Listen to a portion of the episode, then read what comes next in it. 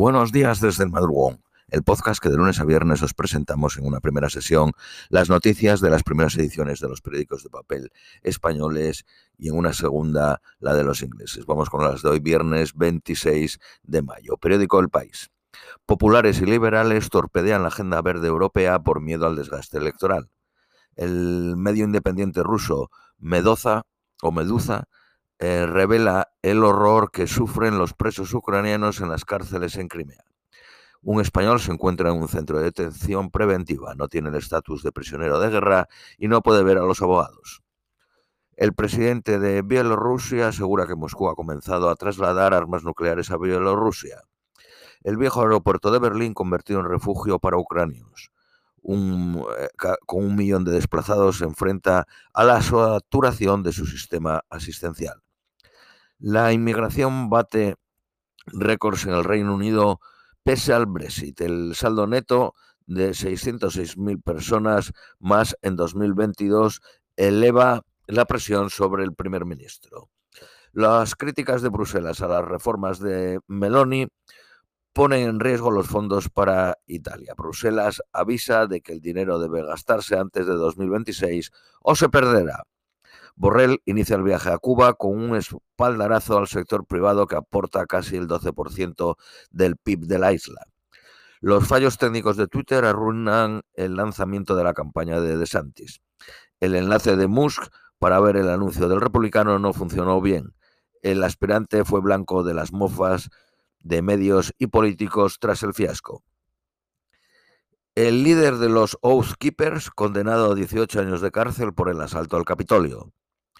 La minería submarina amenaza 5.000 especies recién descubiertas en el Pacífico. Alemania entra en recesión técnica lastrada por la subida de los precios y el bajo consumo. Registra los peores datos entre los grandes países de la Unión Europea. La persistente inflación dispara la prima de riesgo del Reino Unido. Los precios subieron en abril un 8.7 más de lo previsto. Eh, la deuda se acerca al nivel de la crisis causada por Liz Truss. Periódico ABC. Nueva York pide suspender el derecho de los sin techos a recibir alojamiento. El grupo Wagner se retira de la ciudad de Bakhmut y cede su victoria pírrica al ejército ruso. Rusia acusó a los medios españoles de comunicación, entre ellos al ABC, de mentir sin escrúpulos en sus informaciones sobre la guerra. Las dos Turquías en liza se unen para echar a los refugiados sirios. Borrell elude hablar en Cuba de la defensa de derechos humanos. El corte inglés y los matutes eh, abrirán hoteles en Nueva York y Venecia. Periódico La Razón. Cristina Fernández se da un baño de masas sin despejar quién será el candidato en las presidenciales de octubre en Argentina. Periódico La Vanguardia. Google y la Unión Europea pacta fijar fijar normas sobre la inteligencia artificial mientras llega la ley. Estados Unidos denuncia ciberataques de hackers apoyados por China. California, Arizona y Nevada reducen un 13% la toma del agua del río Colorado, que suministra agua a 40 millones de personas, incluida Los Ángeles y Phoenix. Periódico Cinco Días. Vodafone, España crece un 18% en el área de empresas. Periódico El Economista. Mercadona lidera entre los super la productividad por empleado. Cada empleado factura 313.545 euros. El PIB de Estados Unidos avanzó un 1.3 anualizado hasta marzo de este año.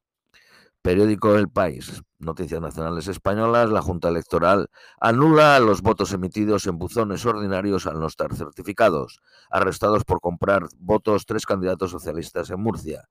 El Partido Socialista denuncia un fraude electoral en un geriátrico de Zamora. Madrid y Cataluña reclaman a la Unión Europea rebajar las normas antipolución. El Tribunal Supremo avala la demolición del resort de la isla de Valdecañas.